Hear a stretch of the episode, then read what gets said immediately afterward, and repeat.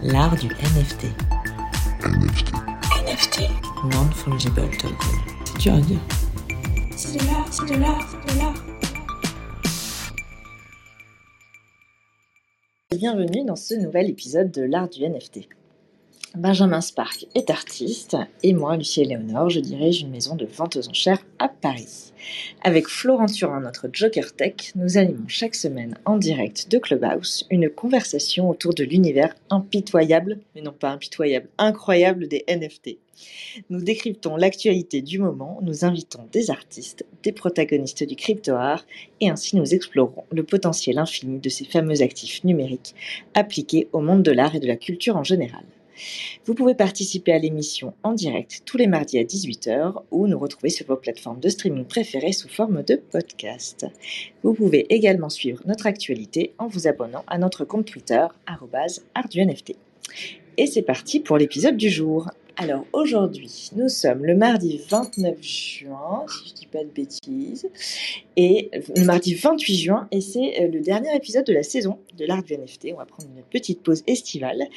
Et pour, euh, bah, finir en beauté, on est hyper euh, heureux et heureuse d'accueillir Abdoulaye Bari. Salut Abdoulaye. Bonjour, bonsoir à tous. Bonjour. Merci. Eh ben, bienvenue. On se connaît depuis un moment, donc c'est euh, c'est vraiment cool de te recevoir ce soir. Merci. Et avant de, euh, bah, de, de- de passer un petit peu de temps avec toi, de revenir sur ton parcours, euh, tes œuvres, tes projets, on va faire un petit point d'actualité. Et une fois n'est pas coutume, on va, euh, bah, je vais donner la parole à Florent. Et c'est c'est Florent qui va nous faire un, un petit point d'actualité à la place de la chronique de Benjamin. Voilà, je te passe la parole, Florent.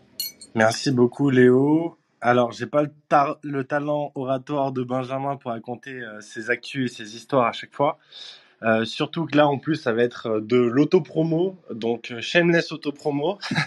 Mais en gros, l'actu de, la semaine, c'est que, comme vous le savez peut-être, je suis le cofondateur de Walkanda, qui est une plateforme pour tokeniser ses œuvres de street art et les vendre en tant qu'NFT sur, le- sur la blockchain Ethereum. Et on lance euh, jeudi une grosse, euh, un gros drop. Donc on a une quinzaine d'artistes euh, qui, euh, qui sont inscrits. Et je vais faire le lien avec euh, un peu le mot du jour euh, qui, euh, qui, qui va venir en, en suivant. Mais euh, pour parler un petit peu du drop, du coup, c'est euh, 15 street artistes internationaux. On a quelques Français, euh, quelques Européens, mais sinon pas mal d'Américains. On veut des noms, on veut des noms. Il y en a beaucoup.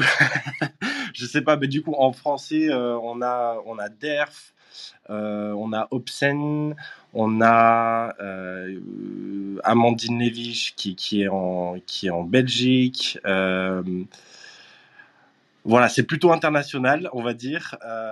Donc, chez les Américains, on va avoir Mancini, on a un Irlandais qui, qui s'appelle Shane et qui fait des astronautes, qui, qui est assez génial.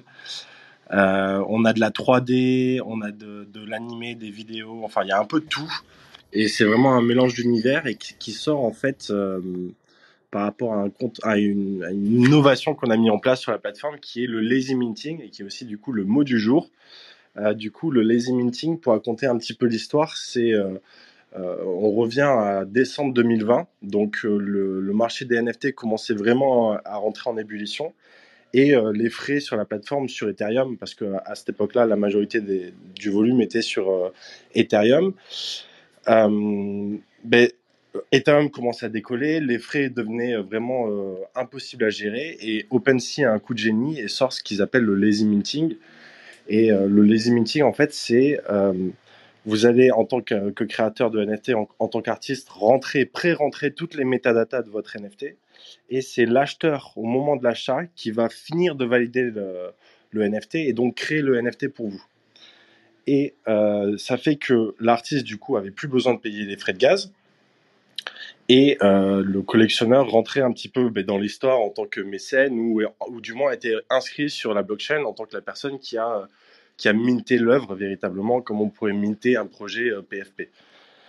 Et donc, on a trouvé cette fonctionnalité intéressante parce que du coup, ça permettrait aux street artistes qui ont, euh, voilà, que ce soit pour, pour donner euh, à leur communauté ou, euh, ou pour rendre ça plus accessible tout simplement, Euh, on pensait que c'était c'était intéressant qu'ils puissent commencer à expérimenter sans forcément qu'ils aient besoin d'acheter des Ethereum, etc. pour pouvoir créer sur la plateforme. Et donc, euh, voilà, on a mis un peu de temps parce que c'est extrêmement complexe. on va pas se mentir. Euh, Il y a très peu de plateformes qui le font parce que parce que voilà, c'est pas si simple à mettre en place. Même si tout le code est open source, etc. euh, Il y a quand même beaucoup de branchements à faire, on va dire, et, tout vérifier. Donc voilà, on a mis du temps, mais du coup, nos artistes ont été patients et je voulais les remercier pendant pendant cette petite actualité pour pour voilà pour leur patience. pour être sûr d'avoir bien compris, euh, c'est en fait l'acheteur qui, insère euh, le certificat sur la blockchain. Donc c'est l'acheteur qui mint et qui, euh, qui fait de qui crée le certificat finalement de l'œuvre. C'est ça? C'est ça. En gros, c'est euh, l'artiste rentre une sorte de pré-création et euh, le, le Mhm. collectionneur finit de finit de finit de créer l'œuvre en la mintant, en la Un collectionnant. peu comme sur FXH euh, où en fait c'est la, la personne qui mint, enfin qui, qui... Oui, c'est ça. C'est euh, enfin dans l'art comme génératif dans l'art génératif coup. quoi. Voilà, c'est exactement ça. Donc euh. Et donc ce drop, c'est un drop de 15 artistes avec des pièces en édition limitée ou en pièces uniques euh, ben, il y a les deux. Il y a les deux. Euh, il va y avoir des pièces uniques, il va y avoir des éditions. Euh, donc Donc ça se euh, passe sur la plateforme de Walkanda. c'est ça, wakanda.art.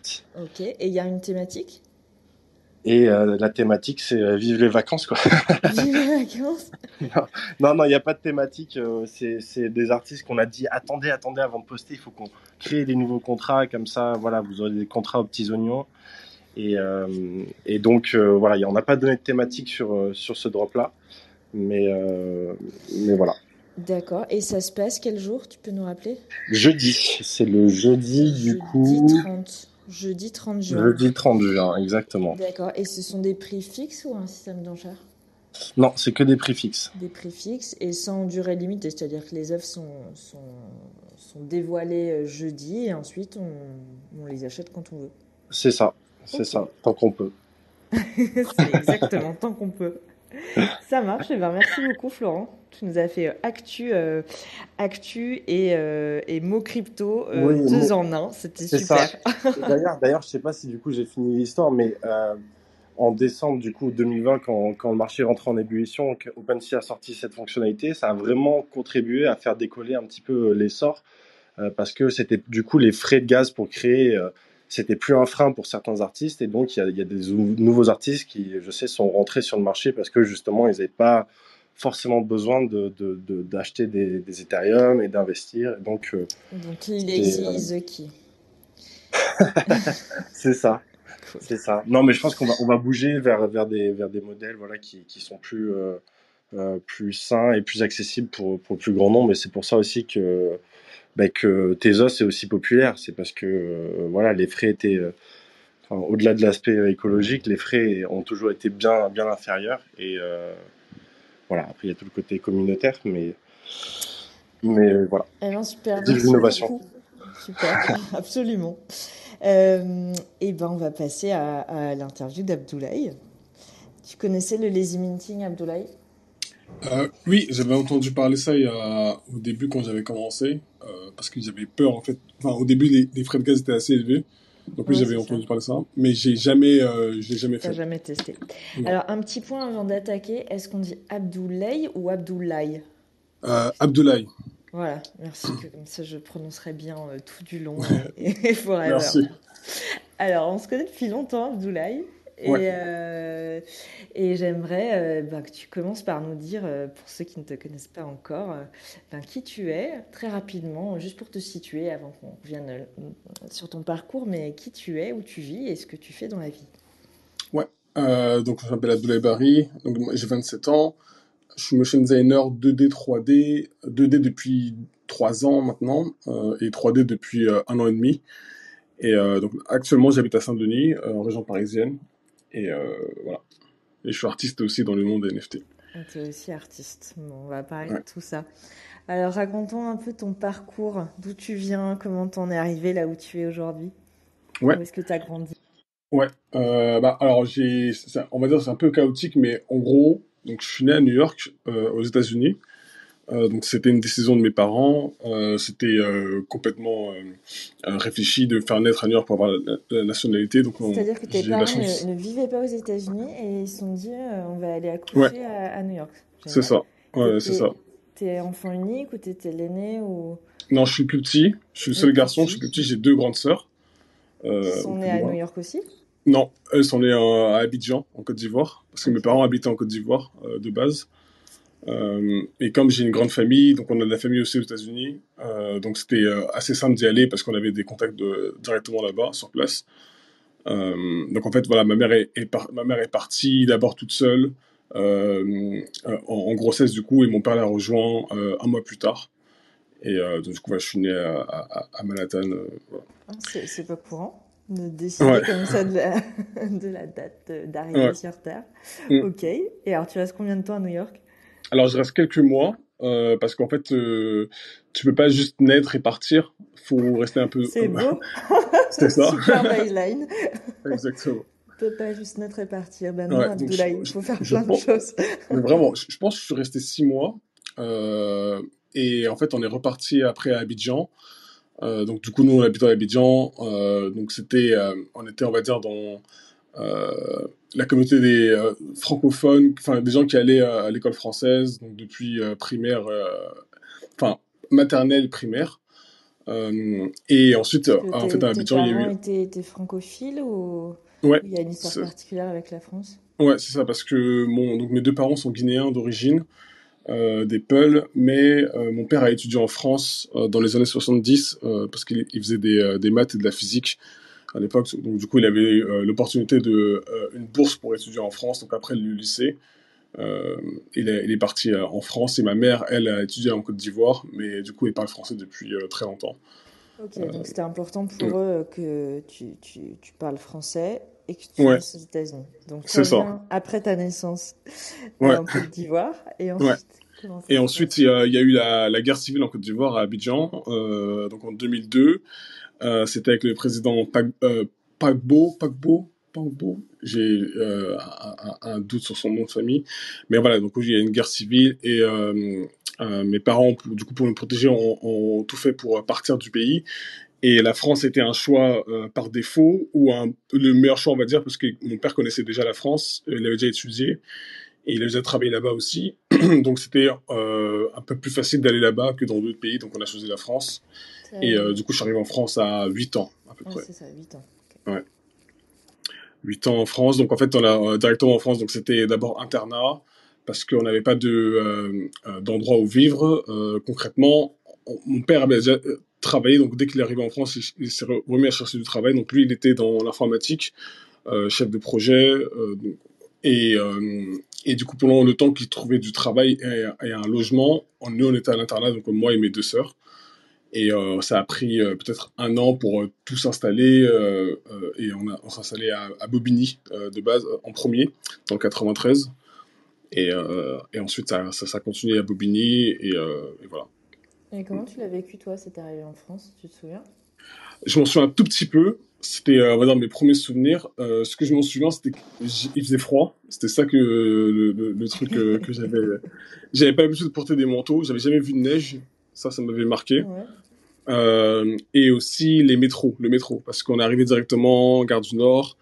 Euh, j'avais jamais pris le métro non plus, euh, donc j'étais facile. ça fait ça à tous les gens qui arrivent, pas forcément de l'étranger. Hein. Tous les gens qui Ouais. arrivent de province, ça leur fait ça. Les gens qui arrivent Ouais. du sud, pareil. Hein. Ouais, En ah oui. France, ah, il fait froid, il y a le métro. Mais vraiment ça, c'était euh, ça que Mais c'était une belle. T'étais content d'arriver en France ou c'était plutôt difficile de quitter ton pays? Bah, j'avais des amis déjà euh, là-bas, et c'est- je, je me souviens que j'étais un peu triste d'annoncer ça à l'école parce que, en gros, euh, l'école s'est mise à fermer pendant quelques temps et euh, il y avait de plus en plus de parents qui partaient euh, de euh, du pays. Euh, en fait, c'était beaucoup de ressortissants français qui étaient euh, qui travaillaient en- à Abidjan, qui étaient là-bas, donc qui pouvaient partir directement. Euh, donc en fait, euh, la classe s'est dissoute de d'elle-même. En fait, les parents ont ramené leurs enfants et sont partis en France pour la plupart. Euh, donc en fait, c'était triste, mais en fait tout le monde le faisait. Donc euh, j'étais pas, on va dire, le seul à partir euh, et à laisser tout le monde ensemble. quoi. Ok, et donc cette, euh, cette, cette enfance et cette adolescence, en fait, en, en France, tu prends tes marques, euh, Ouais. tu es au lycée, donc en, en région parisienne. Ouais. Est-ce que tu es sensibilisé aux, aux œuvres d'art d'une manière ou d'une autre? Euh, alors pas du tout. Vraiment, euh, quand j'étais petit, c'était euh, très jeux vidéo et manga.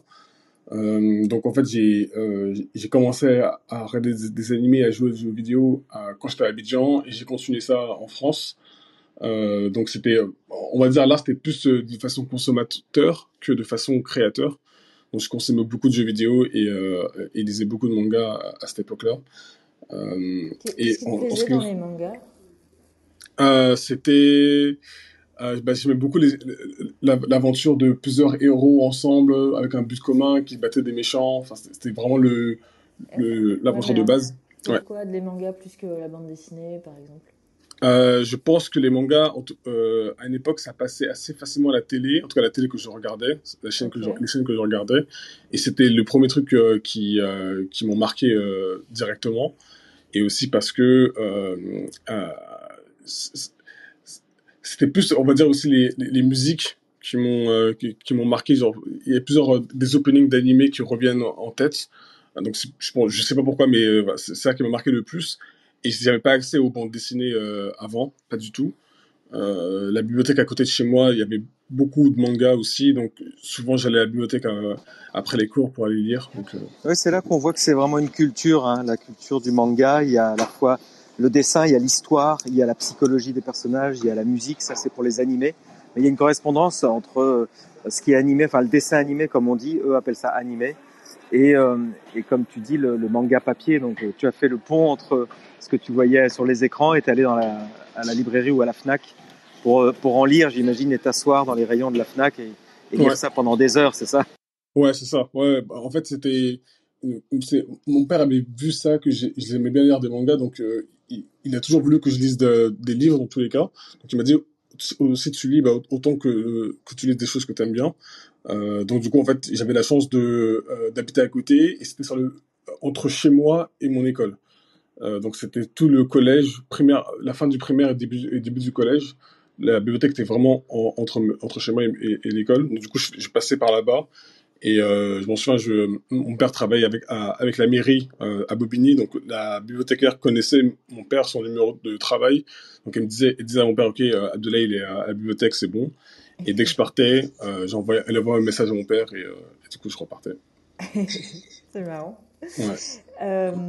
Et ensuite, comment se passe, enfin, est-ce que quand même tu, tu, tu, tu crayonnes ou tu, enfin, y a quelque chose qui te, qui te, qui te touche ou qui te tente dans la création d'images ou alors pas du tout, du tout à ce moment-là pendant ton adolescence, c'est que tu es vraiment dans la, le- le- la consommation, j'aime pas trop ce, mot- ce mot-là, mais euh, l'appréciation en fait de, de toute cette culture pop euh, et, jeux- et, et jeux vidéo qui t'entourent. Ouais, euh, alors vraiment pas du tout. J'ai, j'ai j'ai pas j'étais pas la personne qui dessinait en classe. Euh, j'étais plutôt la personne qui parlait beaucoup. Euh, non, je, je dessinais pas du tout. Euh, et quand je m'étais essayé, j'étais pas très bon, évidemment. Euh, donc ça m'a pas poussé à, à, à, à le dessin à cette époque-là, en tout cas. C'est vraiment beaucoup plus tard que j'ai dé- que j'ai découvert. En fait, à cette époque-là, j'étais beaucoup plus. Je faisais beaucoup de maths avec mon père. Donc mon père voulait beaucoup que je sois bon en maths. Euh, donc du coup, euh, les week-ends, on passait notre week-end à faire des maths ensemble. Euh, donc du coup, j'ai- une forme de création, hein, parce qu'on en Ouais, parle beaucoup ici. Tout à fait. Ouais, ouais. Et alors, à quel moment se fait le déclic? Le Euh, ouais. basculement vers la création d'images Ouais, c'est c'est plus euh, du coup à- en études supérieures.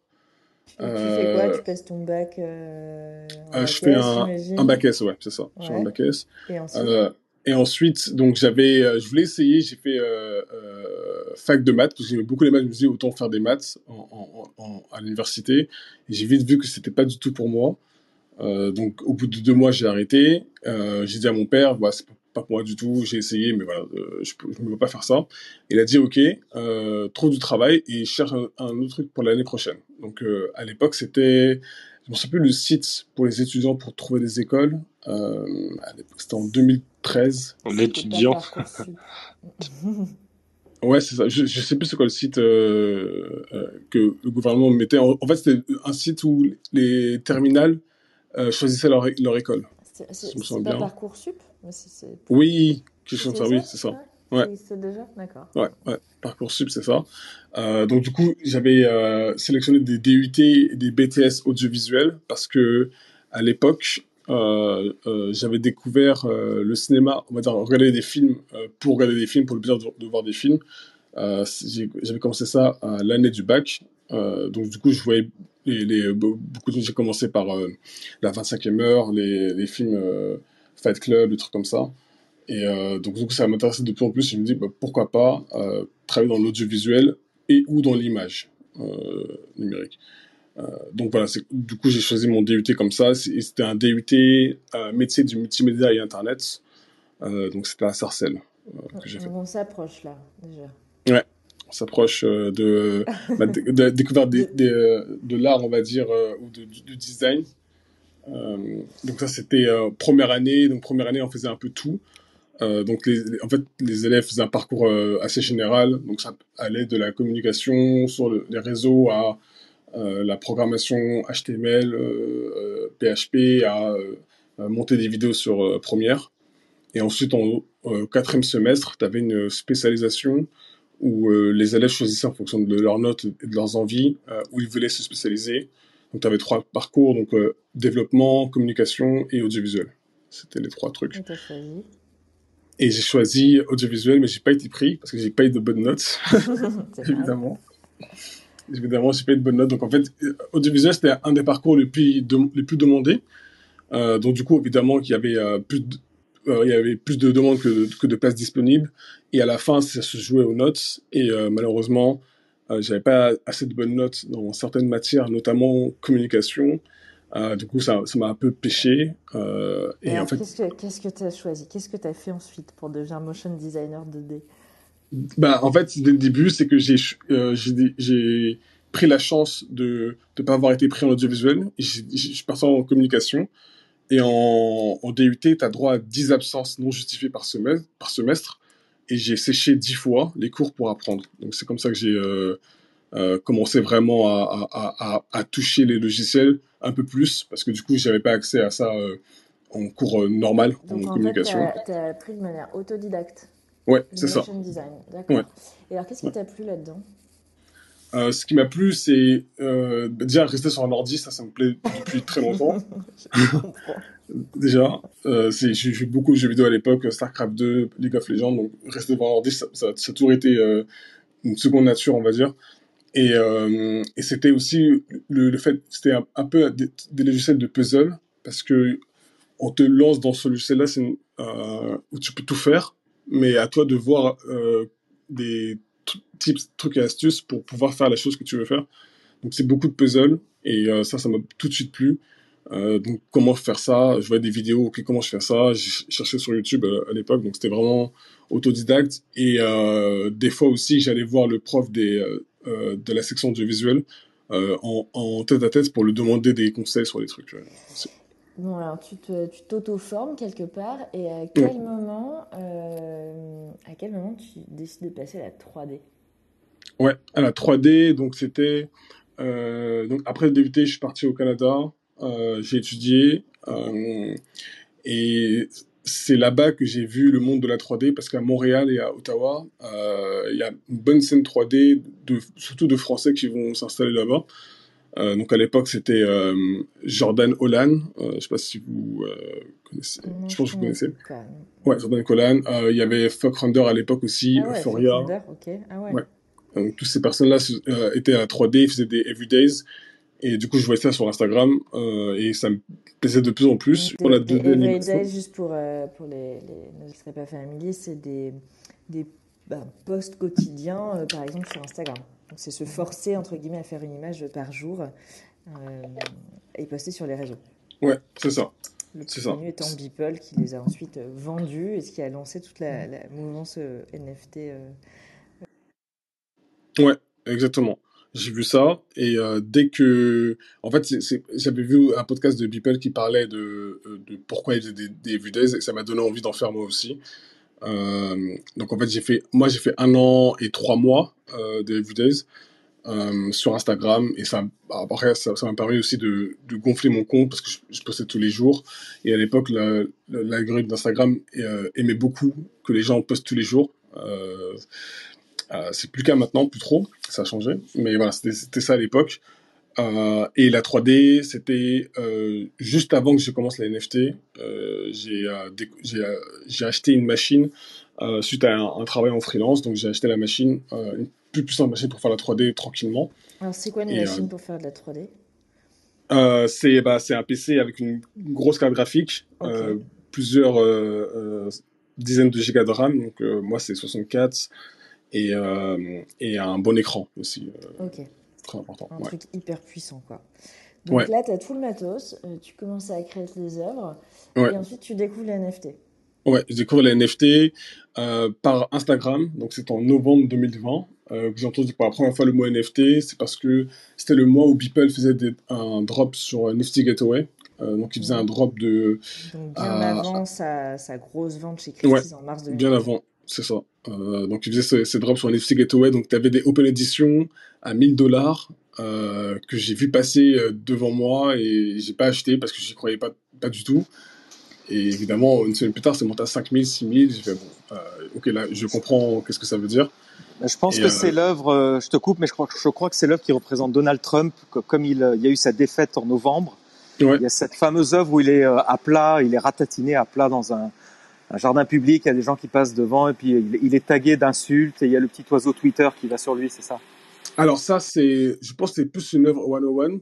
Euh, les open editions que je parle, c'est plus euh, le, le Pikachu, euh, le Bull et euh, l'espèce de sense sci-fi avec un astronaute ou un sur planète. Je sais pas si vous voyez. Si, si, effectivement, je vois bien. D'ailleurs, ces œuvres ont fait partie des, des 5000 œuvres Ouais, c'est chez ça. Christie's. Ouais. Ouais, c'est ça. Et donc, tu vois, tu parles de one on one, c'est intéressant parce qu'on parle maintenant. Alors, one on one, c'est donc une œuvre unique, contrairement au open edition ou le principe de l'open edition. Tu peux peut-être nous le rappeler d'ailleurs. C'est pendant 24 heures, c'est ça, on, on mint autant, euh, autant qu'il y a d'acheteurs, quoi. Donc, parfois c'est 5 minutes hein, sur, euh, sur euh, Nifty Gateway. Ça dépend en fait, dans une, pendant une durée limitée en tout cas. hein. C'est bien Ouais, ça. Durée très limitée. Et alors, donc, toi, tu vois ça passer. Et euh, toi, tu fais, tu fais quoi comme type d'œuvre à ce moment-là, euh, il y, a, bah, il y a un peu plus d'un an? À ce moment-là, je commençais tout juste la 3D, donc euh, c'était pas des œuvres euh, artistiques, c'est plus des œuvres pour apprendre. Euh, donc en fait, j'avais mon Notion, donc l'application pour prendre des notes, et du coup, je faisais, je travaillais tous les jours aussi, donc c'est des, des scènes assez basiques. C'est juste pour apprendre le logiciel et être habitué à, à l'utiliser. Ok, et là, l'arrivée des NFT, ça, ça te fait comprendre que peut-être un jour tu pourras euh, vendre tes œuvres ou tu t'en rends compte bien plus tard? Euh, je m'en rends compte assez vite, mais je me rends compte aussi que j'avais pas le niveau parce que je voyais euh, certains artistes 3D qui commençaient à l'NFT, bah, ils avaient évidemment plus de niveau que moi parce que ça faisait plus longtemps qu'ils en, en, faisaient. Donc je voyais ça, mais moi je voyais plus le côté collectionner, flip au tout début que vraiment vendre mes œuvres à moi parce que je me sentais pas au niveau. Tu voulais euh, faire du fric, quoi. Tu voulais... Exactement, exactement. Le scoop, Abdoulaye nous révèle tout. ok, bon, donc tu commences comme ça, il n'y a pas de mauvaise manière de commencer. Et euh, raconte-nous cette dernière année, qu'est-ce qui s'est passé là depuis un an? Ouais, euh, bah, c'est c'est passé beaucoup de choses. Euh, j'ai eu la chance de bien rentrer dans ce dans ce monde-là. Euh, je pense que ce qui m'a aidé le plus, c'est que je comprenne l'anglais. Euh, donc j'ai appris l'anglais un peu plus tôt euh, quand j'étais au Canada. Et du coup, euh, plusieurs ressources, des trucs que j'apprenais en ligne, c'était tous en anglais. Et quand j'ai vu le, les NFT, je voyais que Twitter c'était que en anglais, YouTube c'était que en anglais. Donc du coup, ça m'a beaucoup aidé à prendre les informations à la source, on va dire, et à trier, voir ce qui me plaît, voir ce qui me plaît pas. Et du coup, je me suis réinscrit sur Twitter en janvier 2021. Et, euh, euh, et juste après avoir fini mon euh, un mois de Everydays de 3D, euh, j'ai pris les meilleures images, la meilleure image pour, selon moi, et je l'ai minté, du coup, mon premier mint en mars 2021. Euh, donc, mon premier mint, c'était avec euh, une plateforme qui s'appelle Seventh Grants. Euh, donc, c'est une plateforme qui aide les, les artistes à minter leurs premières œuvres et du coup, eux, ils payaient les gas fees Parce qu'à l'époque, c'était au Ouais. moins 200 dollars. Il n'y avait pas de lazy minting à l'époque. Non, et pas des meetings, c'était au moins 200 dollars pour minter. Et je me vais pas mettre 200 dollars euh, pour minter euh, une œuvre. Donc, du coup, je cherchais limite des trucs, euh, pour, des trucs gratuits. J'ai vu cette, euh, euh, cette application euh, sur Twitter. Et je voyais qu'ils avaient un bon euh, curateur d'artistes. Donc, il y avait euh, Euphoria qui était dans le board qu'on choisit, Blake, euh, Blake Catherine, euh, beaucoup d'artistes 3D, notamment Blake Catherine, euh, Euphoria, Beeple. Euh, donc, du coup, j'ai appliqué à, à- à ce formulaire. Et une semaine plus tard, ouais, candidaté, ouais. Le, le, le québécois, ouais, candidaté. Et euh, donc, du coup, j'ai candidaté là-bas et j'ai re- j'ai reçu une réponse positive une semaine après. Ok. Et euh, ça a commencé. euh, Et ça a commencé. Ouais. Euh, est-ce que, euh, est-ce que tu peux nous parler un peu de ton processus de, de création? Parce qu'il n'est Ouais. pas anodin quand même. Ouais, ouais, tout à fait. Euh, alors, en gros, mon processus de création, c'est, euh, je l'ai prise de, je l'ai prise de plusieurs artistes 3D euh, sur Cinema 4D, donc c'est le logiciel qu'on utilise. Euh, donc Cinema 4D, c'est de base, c'est pas un logiciel qui est procédural. Donc, je vais expliquer ce que ça veut dire plus tard procédural. C'est un, logiciel qui est basé sur les objets. Euh, donc, pour créer des scènes, typiquement, on rajoute des objets, on les, on met des options euh, dans ces objets et ça fait des scènes. Typiquement, c'est comment on travaille sur euh, C4D. Et la manière que j'ai euh, euh, choisi euh, de, que j'ai décidé de choisir pour travailler, c'est la manière procédurale. Donc, procédurale, ça, ça part sur trois grands points. Donc, on peut, on peut travailler procéduralement avec des algorithmes, donc des, du code que l'on fait soi-même ou que l'on prend sur Internet, du node. Donc, les nodes, c'est la façon, c'est la représentation visuelle du code. Donc, c'est quand tu vois des box avec de noms d'éléments qui sont reliés avec d'autres éléments et qui forment des, des, des nouveaux objets. En fait, Euh, donc c'est input-output. Euh, donc euh, ça c'est du node. alors, euh, tu peux revenir un tout petit peu là, euh, donner un exemple par exemple Oui. du node? C'est pas Ouais. évident. Alors le node, euh, c'est souvent ce qu'on voit en technologie, en troisième ou en, c'est les gens qui ont fait STI euh, au Ouais. lycée.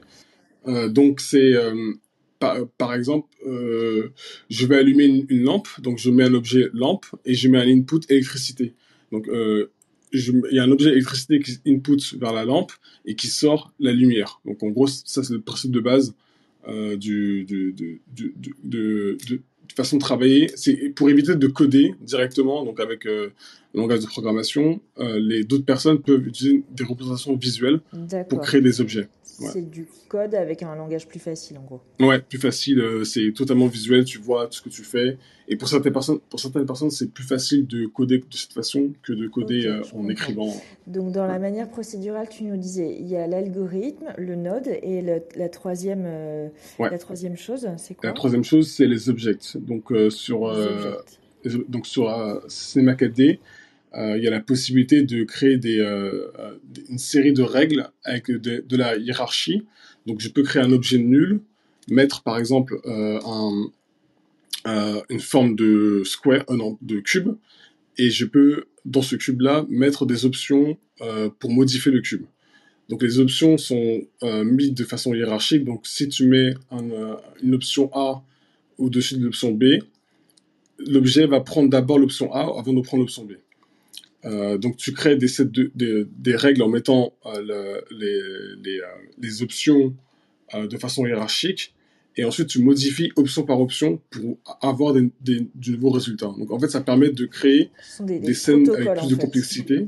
Ouais. Ouais, c'est des protocoles. Donc, toi finalement, tu ne crées pas de manière, euh, enfin, euh, forme par forme, tu vas donner des indications au logiciel pour que ça te crée des Mhm. formes.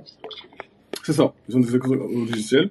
Et du coup, ça me donne un résultat qui parfois peut être surprenant. C'est euh, parce que c'est un tout petit peu aléatoire dans le sens où, comme je connais pas euh, la, euh, je peux ne pas connaître le résultat final parce que je peux avoir des résultats qui sont surprenants.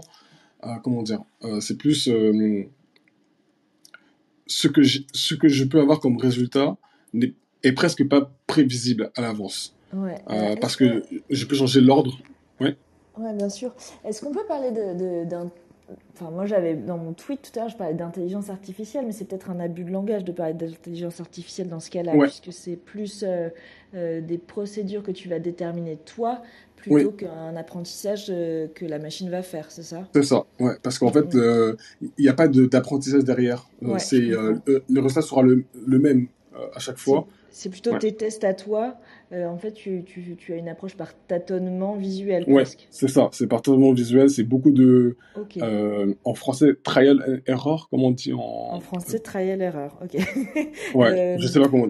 on, on va trouver. On va trouver. Mais euh, ok, par. C'est beaucoup de tests, beaucoup de tests que je fais. Ok. Et je regarde, du coup, j'ai un rendu visuel de, de l'image et je vois ce qui me plaît, ce qui me plaît pas et je continue, en fait.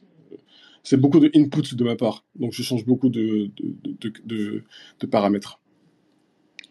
Donc, si je peux me permettre, c'est un peu. Euh, que tu refais, euh, que tu sais que euh, telle et telle euh, directive vont donner ça, etc. Ou est-ce que tu repars de la page blanche à chaque fois? Parce qu'il y a quand Non. même une certaine cohérence dans tes œuvres. Ouais, En fait. je repars, euh, à, chaque fois, je repars d'une base qui est très simple. Donc, en général, j'ai toujours un fichier euh, un Cinema 4D où c'est euh, juste un, un, un plane, donc c'est un, un, un, sol avec des objets que j'utilise très souvent. Et à partir de ça, je, je, ré- je reconstruis par-dessus. Donc, il y a toujours une base euh, qui est- que je regarde. Ouais. Ouais, Florent, tu voulais intervenir? Ben, juste, euh, c'est un peu la différence avec, euh, avec l'art génératif, du coup, où là, les inputs sont vraiment euh, aléatoires et tu peux pas les changer. C'est, c'est vraiment le. Enfin, il y a cette partie aléatoire. Toi, tu as vraiment plus une approche euh, euh, enfin, proactive, en fait, dans, dans, la création, dans la génération de ces œuvres. Ouais, c'est ça. Et, et du coup, tu, ça t'intéresse, euh, l'art génératif? Tu penses que ça serait un truc. Enfin, tu vois, genre Artblocks, est-ce que c'est c'est dans ta, dans, dans ta wish list? Ouais, euh, alors l'art génératif, ça, ça, ça pouvait, ça pouvait m'intéresser euh, au départ. Maintenant, euh, on va dire, que, soit c'est deux trucs qui peuvent m'intéresser, soit, soit l'art génératif, soit euh, les, euh, tout, ce qui, tout ce que font les artistes 3D en, en- avec euh, les, les algorithmes, genre, comment ça s'appelle? DALI, D-A-L-L-E. Et c'est en gros, c'est t'écris du texte et l'IA te donne une image en 3D représenta- représenta- représenta- représentative du texte. en fait. Alors, c'est pas le fameux GPT-3 Voilà, aussi. J'ai peut-être Ok. aussi ça. Ouais. Euh, et alors, quelles sont tes sources d'inspiration? Est-ce que tu as des choses que tu veux exprimer? Ou alors c'est vraiment euh, purement euh, par les formes et qu'ensuite il se passe quelque chose qui se crée sous tous tes yeux finalement? Dans quel sens ça va? Ouais, j'ai pas vraiment d'histoire en général quand je quand je crée. Soit je pars d'une idée que j'ai lue dans, dans un livre ou j'ai vu dans un podcast. Euh, donc en général, c'est soit des idées scientifiques euh, que, que que je peux voir, euh, par exemple la relativité ou, ou, ou de la physique quantique, ou alors c'est purement esthétique. Tu essayes quand même de Ouais, représenter ouais, des choses ah, Ok. Ouais. Donc soit une recherche de représentativité, soit un pur, une pure harmonie de forme qui va te, te, te satisfaire à un moment donné. Ouais, c'est faut, faut que ce soit joli et agréable à l'œil pour moi. Mhm. Euh, donc du coup, en général, euh, c'est euh, au fur et à mesure de l'expérimentation, je vois ce qui est beau et si ça colle à une représentation que j'ai en tête, tant mieux. Mais si- si- sinon, bah tant pis, je, fais juste un truc esthétique. Ok. Et alors, comment s'est passé la, hum, ton, entrée dans cette communauté NFT dont tu fais aujourd'hui partie intégrante? Parce que tu as des collectionneurs qui te suivent de près, tu as été exposé. donc, co- comment ça s'est passé? Ouais, euh, en fait, ça s'est passé assez simple parce que j'ai du coup j'ai pu rentrer avec euh, des gens que je connaissais de avant. Euh, donc, on, on- il y a une artiste qui s'appelle euh, Lana Denina, donc qui vient de Montréal. Euh, donc, on, on s'est connus un tout petit peu avant les NFT et on a commencé en même temps à se donner des conseils, euh, des YouTube à, suivre, des tuteurs à suivre, et aussi certains artistes de, de la communauté motion design avec qui j'étais, que je connaissais aussi, notamment un, un, un Français qui s'appelle euh, Melvin Le Bottier, Melvin, Melvin, Melvin. Euh, donc c'est un artiste 3D pa- qui, qui va à Paris. Donc lui aussi, on a commencé presque en même temps, donc on se donnait des conseils. Donc c'était assez simple au début de rentrer, parce que je j'étais pas, je commençais pas de zéro. J'avais toujours des, euh, des, des, gens avec qui discuter, en tout cas au début, pour, pour s'informer sur, le, sur le sujet. Et comment tu as vendu tes premières œuvres alors? Comment tu t'es retrouvé être collectionné par euh, Benoît, pour ne, pas, euh, pour ne pas le citer, Benoît Couty, euh, Ouais. fondateur du MOCA Ouais. Ouais. C'est quasiment c'est que Twitter en, en, en vrai. Parce que je, je pense qu'à un, moment donné j'étais à la recherche de de gens en France pour pouvoir parler des NFT en, en français. Et Benoît Couty c'est un nom qui est revenu assez souvent dans mes recherches sur Twitter. Et du coup je l'ai suivi. Et euh, je pense qu'il a vu mon travail il a bien aimé. Et euh, du Et coup il de base il m'avait invité pour euh, et c'est parti. Pour le MOCA en décembre euh, 2021 et de là c'est pas euh, c'est parti euh, Ouais, c'était euh, pour euh, rappeler, c'était une, une, une- bah, la première euh, grande exposition euh, physique euh, d'œuvres euh, de crypto art organisée par euh, Benoît Couty pour exposer une partie des œuvres qu'il a dans son musée euh, dans Crypto Voxel et dont tu avais l'honneur de faire partie. Donc c'était vraiment chouette. Ouais. Euh, et alors, qu'est-ce qui s'est passé là depuis, euh, depuis les derniers, enfin, depuis cette exposition en décembre 2021 Euh, Qu'est-ce Ouais. qui s'est passé ces, ces derniers mois Et quels sont, puis, ce qui s'est passé, bah, ouais, j'ai beaucoup de chance de rencontrer des des artistes euh, crypto de en, euh, qui étaient là bien avant. Donc il y avait euh, Givenchy que j'ai rencontré là-bas aussi et, et, Carlos Mas Carlos Macias, Carlos Macias, Carlos Carlos Martial. Carlos. Matia, je crois. Euh, donc Oui, Matia, Carlos ok, ouais. Marcia. Oh, bon, on voit qui c'est. Ouais, exactement, c'est lui. Et euh, du coup, lui qui vient du Mexique, si je me souviens bien, et donc lui qui était venu exprès pour l'événement.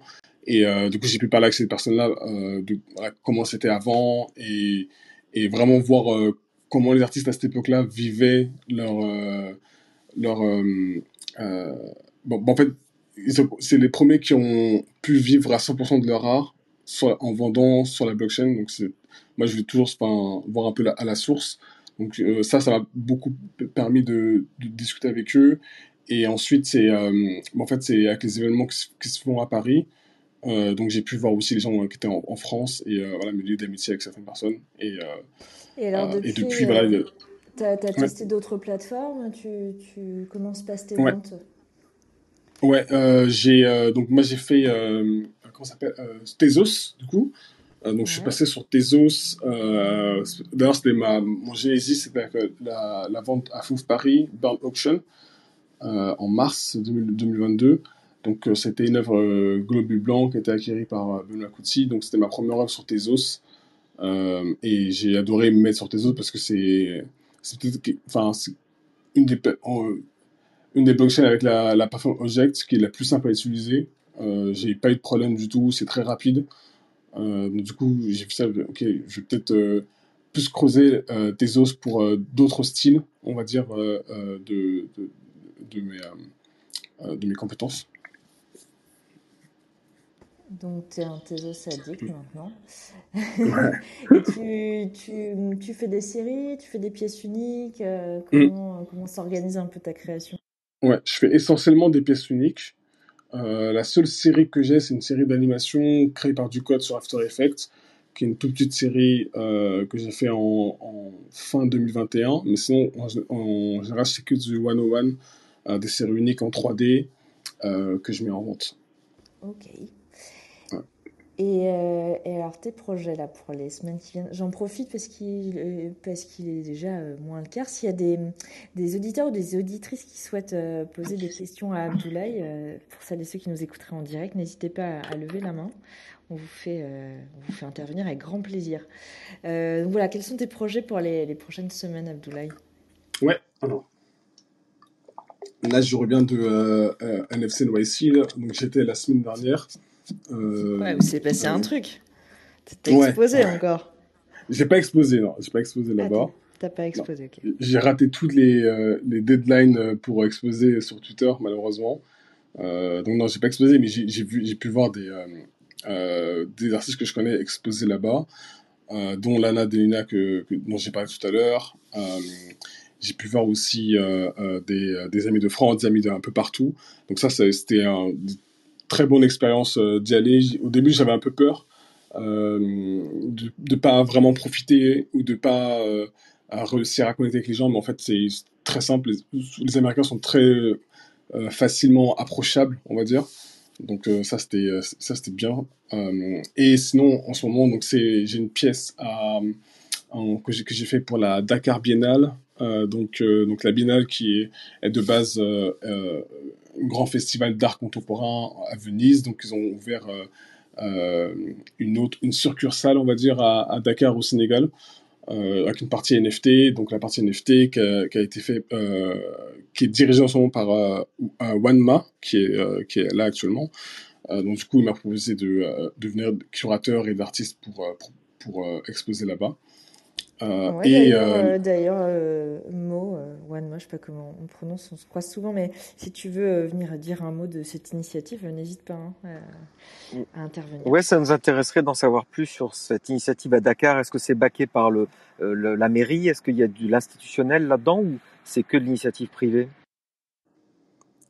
Alors, je pense qu'il sera mieux euh, pour, euh, de répondre. Je ne sais pas si je pourrais répondre à cette question. Euh, mais voilà, si, euh, s'il est disponible, il peut monter euh, sur scène. En tout cas, toi, tu exposes des œuvres. Donc, toi, tu exposes que ce soit au MoCA ou à Dakar, enfin en général, dans les lieux physiques, c'est une projection sur un écran. Cet écran, tu le choisis. Ouais. Est-ce qu'il t'est imposé? Est-ce que toi, tu décides de quel type d'écran, le format, etc. Tu choisis ça? Ouais, alors euh, j'en suis pas encore là. J'ai jamais choisi des écrans, mais en général, euh, comme la, 80% de mon travail c'est euh, du portrait, euh, donc on, on- souvent mon travail tient sur, sur l'écran. Euh, mais là, pour la Dakar Biennale, j'ai décidé de faire un, un format paysage. Donc c'était une première pour moi en 3D, faire un format paysage euh, euh, comme ça. Euh, mais sinon, non, j'ai pas, euh, j'ai pas eu accès à, à- aux informations par rapport aux écrans. Ouais, les portraits, donc c'est du 4 tiers. Donc, en fait, ça correspond à- au standard de n'importe quel écran plat, en fait, c'est ça? Ouais, c'est ça. Ouais, parce que c'est une vraie problématique ça qui se pose à tous les artistes. Ouais. C'est le, le, le, la- la- le format, le- l'homothétie des écrans qui, qui euh, correspond pas alors, toujours, voire même rarement à ce qu'on a envie de créer, quoi. Et en fait, on a la contrainte de l'écran, puis aussi parfois la contrainte du look de l'écran. Parfois, c'est un peu un écran plat basique, ou parfois on peut on peut utiliser quelque chose de plus raffiné ou plus créatif. Enfin, c'est c'est un c'est un vrai sujet en fait, je pense. Ouais, on est C'est un vrai sujet parce qu'en hein, plus, mais la réflexion enfin, sur la monstre. Ouais, c'est quelque chose qui, moi, je l'ai vu beaucoup à New York. Euh, c'est, euh, t'avais des galeries, par exemple la Crypt Gallery de King of Midtown, où les écrans étaient magnifiques et qui, euh, et du coup, les œuvres fitaient bien à l'intérieur de l'écran. T'avais pas de bord noir euh, sur le côté ou sur en haut en bas. Donc, euh, je pense que c'est, ce sera euh, euh, dans le futur, ouais, ce sera, enfin, ce sera le un des enjeux pour présenter l'art digital en tout cas. Ah ouais, le, le bord noir, c'est carrément le cauchemar, ça. Ouais, exactement. ouais. Le beurre noir. Euh, et ben super. Bon, il n'y a pas de d'intervention directe là. Euh, donc moi j'aimerais bien savoir si, euh, bon, je connais un peu la réponse, mais si toi tu es collectionneur, Abdoulaye. Oui. Ouais. Oui, Alors ouais. raconte-nous un petit peu. Ah bah, il suffit d'aller sur son OpenSea, hein, on voit Bah tout. ouais. Hein. C'est vrai, c'est vrai, c'est vrai. Euh, ouais, je suis. j'ai commencé. T'as par collec- du one t'as commencé comme ça en fait. Ah, j'ai commencé comme ça. J'ai Ouais. commencé par, par du one on one au tout début. Donc c'est sur la plateforme Maker's Place, mais qui est pas relié à mon OpenSea. Donc du coup, on voit pas mes œuvres euh, Maker's Place. Parce qu'en fait, j'ai deux adresses euh, sur Maker's Place et sur euh, OpenSea. Euh, donc d'abord, j'ai commencé par acheter des œuvres pas très chères du tout, euh, à 50 euros, 50, euh, enfin, 60 euros des œuvres sur Maker's Place. Euh, donc un des premiers artistes, c'est Victor Duarte, euh, qui est un artiste 3D maintenant, euh, qui a beaucoup de succès, euh, qui fait de la 3D, beaucoup d'animation 3D euh, s- euh, science-fiction. Donc j'ai collectionné de, de ses premières œuvres euh, au tout début sur Maker's Place. Et à côté, euh, c'est euh, en ce moment c'est beaucoup de ENS name, que, que- donc les euh, noms de domaine euh, .eth. T'achètes euh, des trucs rigolos ou euh, Ah, j'ai acheté salopette.eth. pas mal. Je me suis dit, ça, c'est, ça peut servir. Euh, abat-jour.eth, euh, voilà. Ouais, je vois. Et est-ce que tu te souviens de ton de l'achat de ton premier NFT Est-ce que ça t'a fait une émotion? Est-ce que ça t'a fait quelque chose ou euh, Ouais. Que tu t'en souviens? Ouais, je, bah, euh, je m'en souviens parce que c'était une, une des vidéos que j'ai regardées pour apprendre les, les NFT. C'est qu'on on m'avait dit, c'est qu'on pas acheté. J'ai fait, bon, ok. Euh, donc du coup, j'ai, euh, pareil, j'ai commencé avec 50 euros. Et euh, quand j'ai vu qu'il y avait mon nom à côté, mon pseudo, ma photo, et c'était vraiment en propriété de Abdoulaye Bari, là j'ai compris, euh, j'ai eu un petit truc. euh, euh, ah, je, voulais l'afficher partout en fait. C'est vraiment ça que, j'ai eu au début. Et euh, du coup, cet achat-là m'a permis de comprendre que euh, avoir quelque chose qui est euh, pas physique peut donner la même sensation euh, à- au corps. Donc, Ouais, euh, on, on est d'accord. les- Le... Alors, j'ai appris comment ça s'appelait. Ça s'appelle. le- C'est Yacine qui en parle bien. Yacine qu'on a reçu il y a quelques épisodes. C'est le, le déplacement du besoin d'abondance. En fait, ce, ce besoin de propriété qu'on a. Oui. Et bien, euh, grâce au NFT, on arrive à le, à le reporter sur quelque chose qui est euh, non physique. Et, euh, et donc moins impactant pour la planète et plein d'autres choses. Mais, euh, mais c'est exactement ce que tu décris, c'est qu'on a la même satisfaction de, bah, de propriété, hein, d'avoir quelque Ouais, chose euh, tout à fait. quand on achète un, un bien physique, c'est fascinant. hein, que quand on Ouais. est fier en fait de, de- voilà, d'avoir une œuvre, d'avoir quelque chose. Sympa. Et alors euh, le NFT que tu n'as pas réussi à avoir? Euh, j'ai pas pris les cubes de Pâques quand c'est sorti avec Sotheby's. Donc je pense que c'était en mai ou en avril 2021. Euh, donc c'était un gros drop sur euh, Nifty Gateway et euh, j'y croyais pas trop. Je voyais ça à 500 dollars. Je fais bon, j'y crois pas trop. C'est un cube, ok c'est joli, mais du coup j'ai pas acheté. Mais un, un petit regret parce que. Ouais. ouais, quatre mois plus tard c'était 15 000 euros. Bon, ça aurait été Est-ce bien. que tu as appris un, un merge de Pâques? Non, du tout.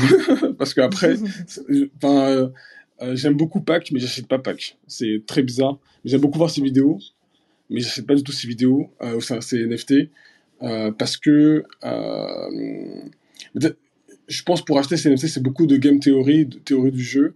Il faut beaucoup s'impliquer pour comprendre, et j'ai pas du tout le temps de m'impliquer euh, euh, pour comprendre. Que j'apprenais en même temps la 3D à cette époque-là aussi. Mais je comprends parce que toi, tu, tu adores l'esthétisme et effectivement, je suis comme toi, j'aurais, pris un cube de Pâques parce que c'est Ouais. purement esthétique.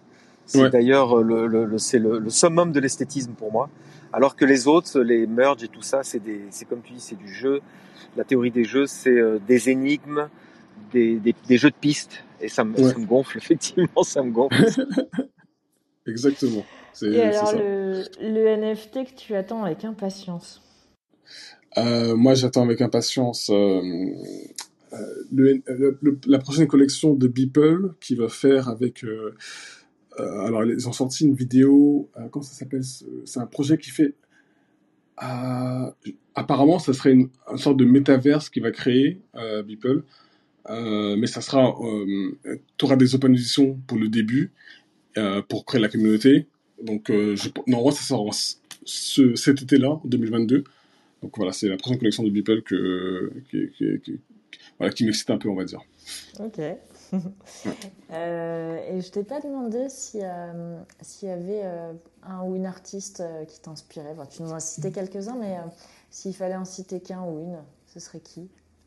Ah, moi, je dirais Pâques, hein. je pense. euh, Ah ouais, quand même Ouais, j'ai j'ai trop vu Pâques En fait, je le connaissais un peu avant, le NFT, euh, parce qu'il faisait beaucoup de, vidéos très bizarres sur Vimeo à l'époque, en, en 3D, et euh, c'était un peu mystérieux, on savait pas qui c'était, même à l'époque, on savait pas qui c'était, même si après, euh, on, peut chercher à pouvoir d'où il vient, en tout cas. Mais ouais, euh, parce que ses premiers travaux sur Super Rare, j'ai beaucoup, on va dire, copié certaines textures. Euh, de, euh, donc je mettais sur mon logiciel et j'essayais de re- recréer la même chose.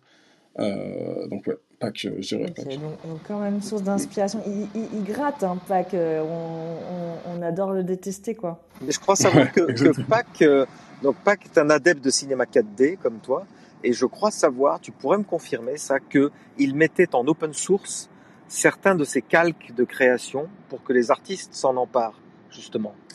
Alors, euh, oui, il le faisait au tout début, ouais. Euh, il a arrêté assez vite, malheureusement. Et, euh, lui, il le faisait et Beeple l'a fait beaucoup euh, aussi, c'est vrai.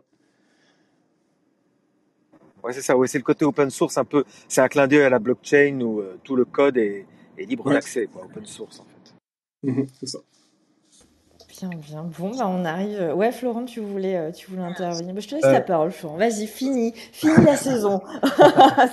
C'est toi mais qui l'as commencé, je te laisse finir. c'est trop d'honneur.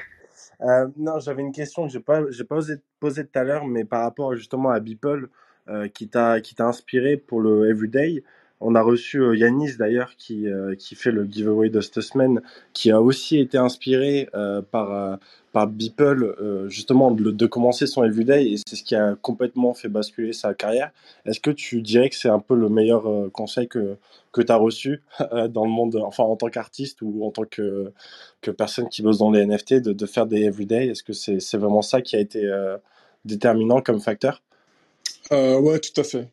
Parce que à l'époque, je cherchais absolument à gagner du niveau et j'étais très frustré par mon niveau quand j'étais quand je voyais sur Instagram.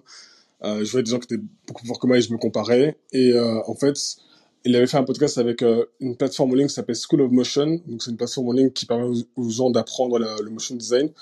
Et dans ce podcast-là, il, lui, il expliquait euh, les, les, les premiers euh, re- retombées qu'il a eues par rapport à, son, à son travail de tous les jours.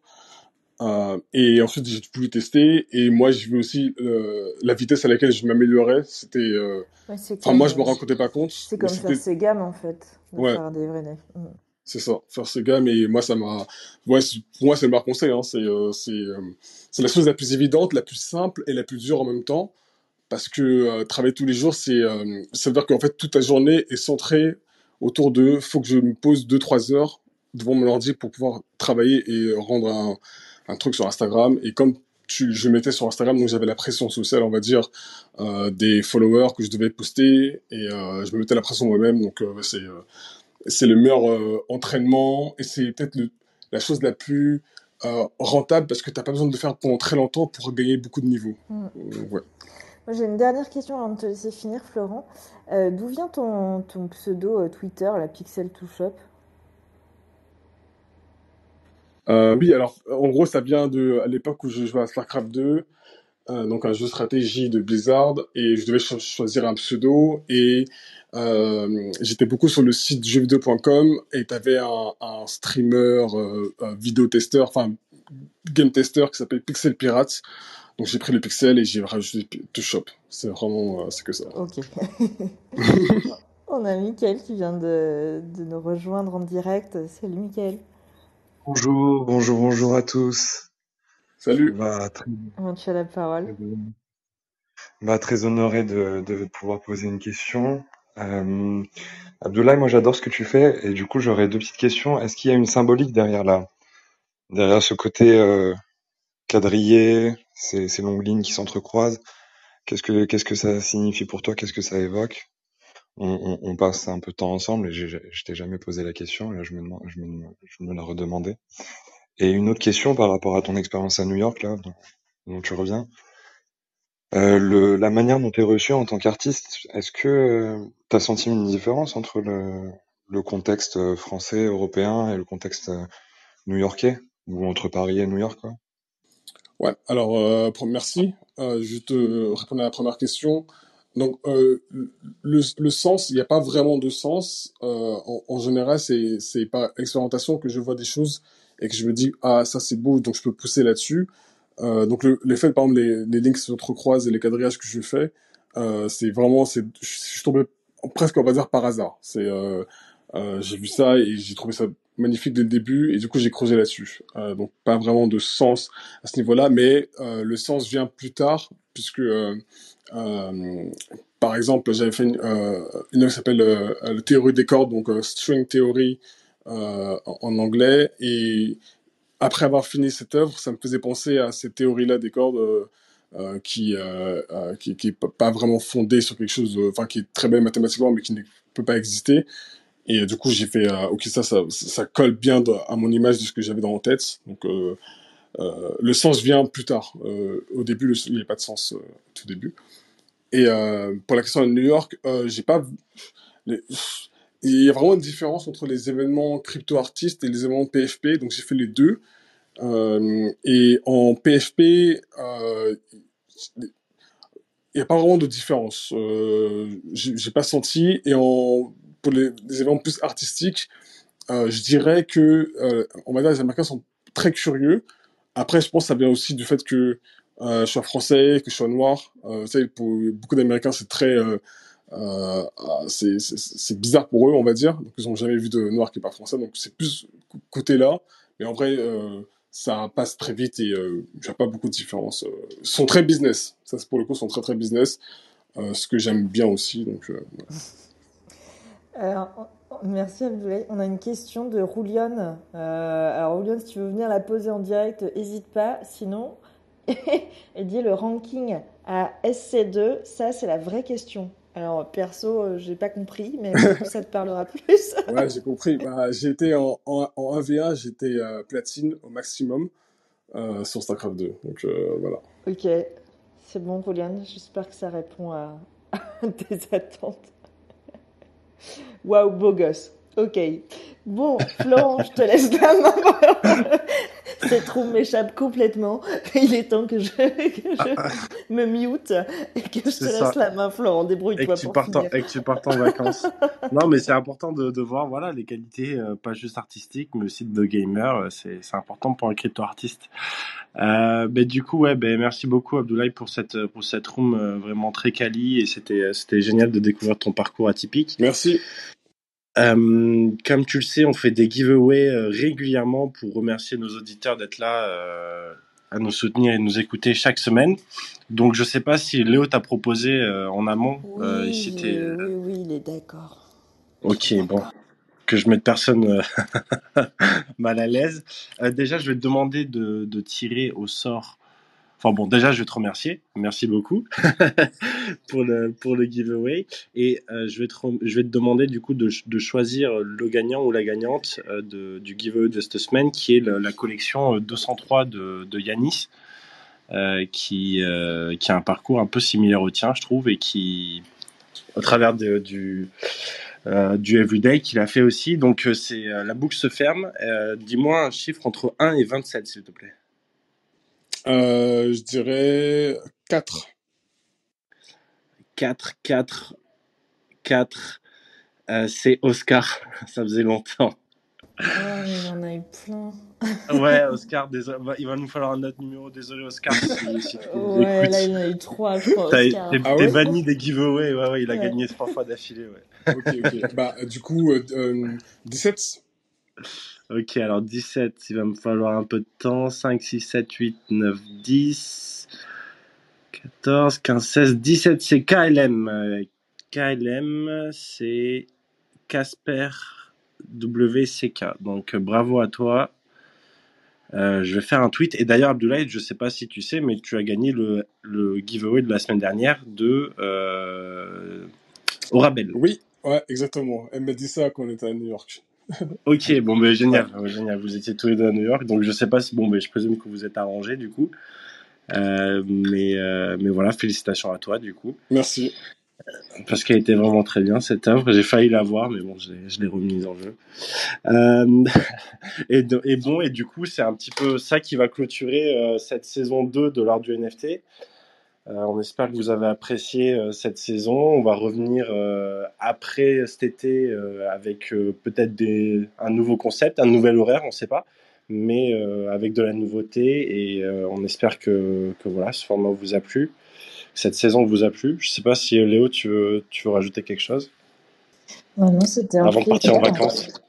Ouais, c'est pas tout de suite malheureusement, mais c'est vrai que c'est c'est les vacances de l'art du NFT. Voilà, euh, voilà, on va revenir euh, avec plein de nouvelles idées et de nouveaux invités à la rentrée. Donc, euh, donc j'étais ravie et je vous souhaite un très bel été à tous et une très bonne soirée. Merci à vous. Bonne soirée à vous. Merci. Merci. Merci Abdoulaye, bonne soirée. L'art du NFT.